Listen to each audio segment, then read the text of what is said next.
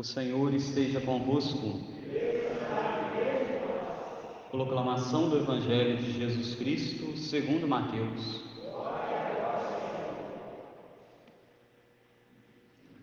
Naquele tempo, disse Jesus à multidão: O reino dos céus é como um tesouro escondido no campo. Um homem o encontra e o mantém escondido. Cheio de alegria, ele vai, vende todos os seus bens e compra aquele campo. O reino dos céus é também como um comprador que procura pérolas preciosas. Quando encontra uma pérola de grande valor, ele vai, vende todos os seus bens e compra aquela pérola preciosa. O reino dos céus é ainda como uma rede lançada ao mar, que apanha peixes de todo tipo.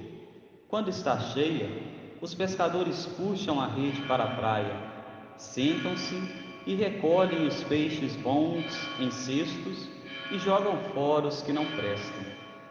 Assim acontecerá no fim dos tempos.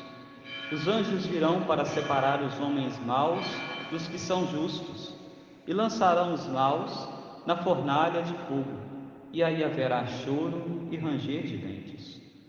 Compreendestes tudo isso? Eles responderam: Sim. Então Jesus acrescentou: Assim, pois, todo mestre da lei que se torna discípulo do reino dos céus é como um pai de família que tira do seu tesouro coisas novas e velhas. Palavra da salvação. Ave Maria, cheia de graça, o Senhor é convosco. Bendita sois vós entre as mulheres, e bendito é o fruto do vosso ventre, Jesus. Santa Maria, Mãe de Deus, rogai por nós, pecadores, agora e na hora de nossa morte. Amém. Caríssimos irmãos, celebramos hoje o 17º domingo do tempo comum.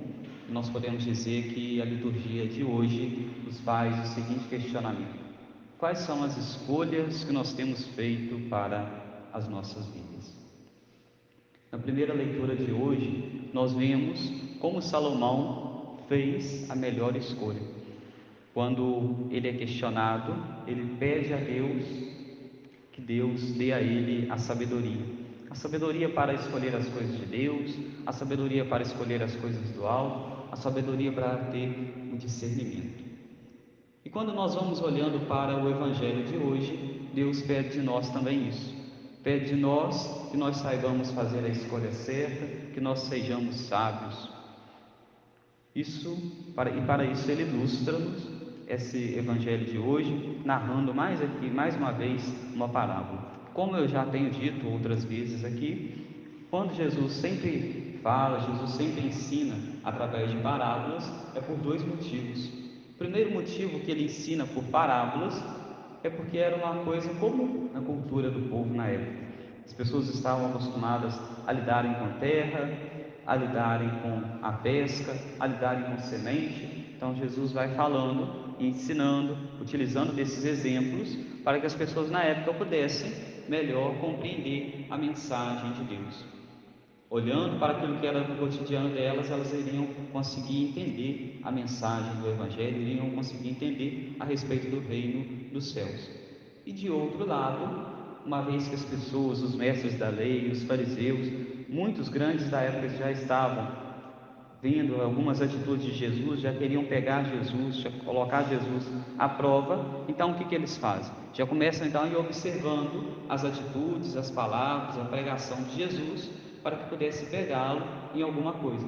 E uma vez que Jesus já não estava ali falando diretamente alguma coisa com relação àquela mensagem, mas estava utilizando de parábolas, utilizando de símbolos, não estava falando diretamente para eles, então com isso não tinha como eles pegarem Jesus, utilizarem das palavras de Jesus para poder acusá-lo e condená-lo à morte antes do tempo.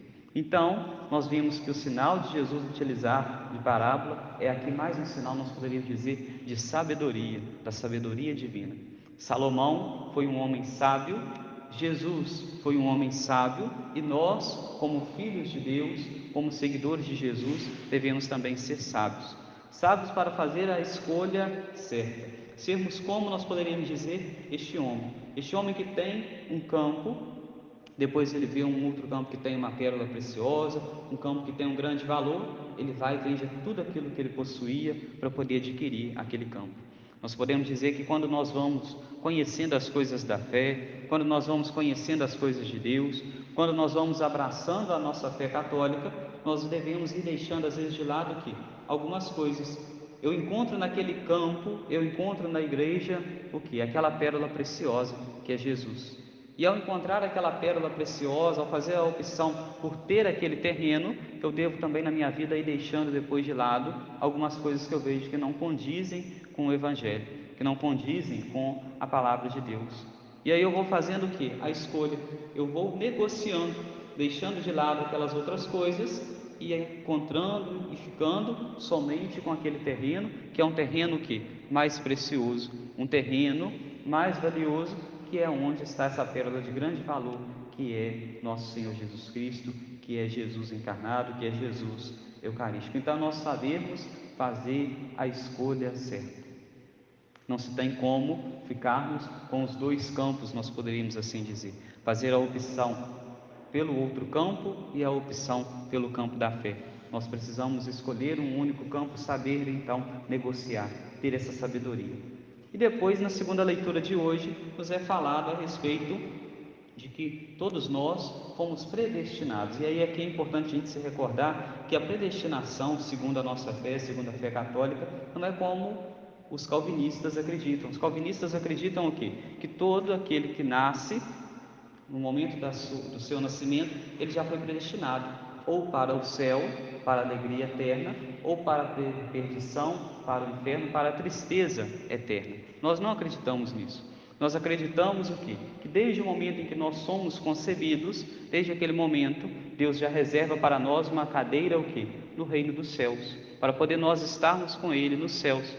Tanto que a própria palavra de Deus nos diz que Deus foi preparar para nós um lugar nos céus. E ainda, na casa de meu Pai há muitas moradas. Então, todos nós, quando nascemos, nós ganhamos essa vocação em comum, a vocação à santidade, a vocação em herdarmos o reino dos céus.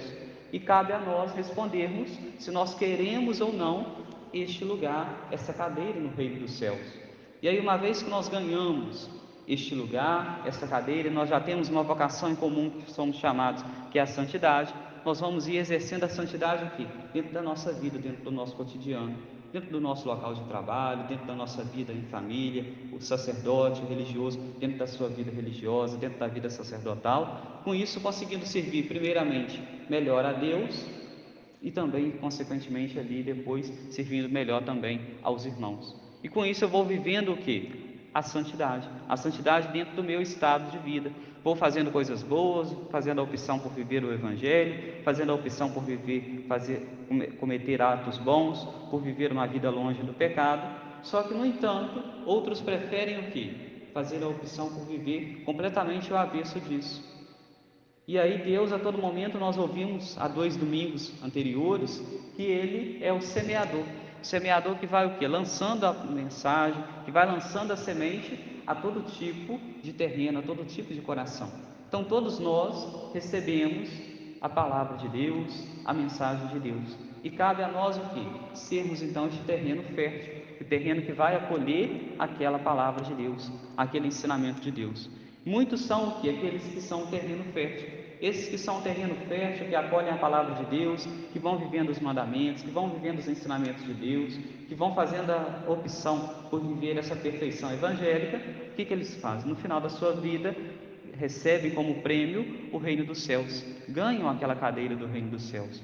No entanto, existem aqueles que a palavra de Deus ela é lançada, ela é jogada, ela é distribuída ali naquele terreno, naquele coração e fazem a opção por serem o quê? Um mau terreno, para poder não acolher aquela palavra. Preferem ficar às vezes aqui, no seu, nos seus pecados, preferem ficar às vezes nos seus atos, naquilo que eles já fazem no seu dia a dia, atos ruins, longe da palavra de Deus, longe dos ensinamentos de Deus. Deus deu a todos nós a liberdade e cabe a nós como nós vamos usar, como nós vamos utilizar essa liberdade. E por eles fazerem a opção por viverem longe da palavra de Deus, longe dos ensinamentos de Deus, não Deus, mas eles próprios viram as costas para Deus e, consequentemente, então se condenam. É o que a igreja então nos, nos chama ao nos mostrarmos na segunda leitura de hoje a respeito da predestinação. Todos nós fomos predestinados para o céu. No entanto, nem todos alcançam o reino dos céus, nem todos vão para os céus. Por quê? Porque, como nós ouvimos ainda nesta parábola do Evangelho de hoje, muitos foram os peixes, foi lançada a rede no mar e depois ali aquele pescador vai separando os peixes, aqueles que são os peixes maus e aqueles que são os peixes bons. Os peixes bons são colocados no cesto e levados depois para casa. Os cestos que são os peixes que são maus são lançados na fornalha, são queimados, são jogados fora. E aí nós poderíamos dizer, todos nós então fomos nascidos o quê? Utilizando-se do exemplo dessa parábola. Fomos nascidos para poder sermos peixes bons. No entanto, alguns fazem a opção por serem peixes bons e outros a opção por serem então esses peixes maus. Serem peixes o que? Medíocres, peixes que não estão dispostos a oferecer o melhor de si. Então hoje a palavra de Deus vem nos convidar a isso, nos convidar à santidade, nos convidar a fazermos a opção certa, a termos verdadeiro discernimento, a termos a sabedoria que vem de Deus para poder escolhermos as coisas santas, as coisas do alto.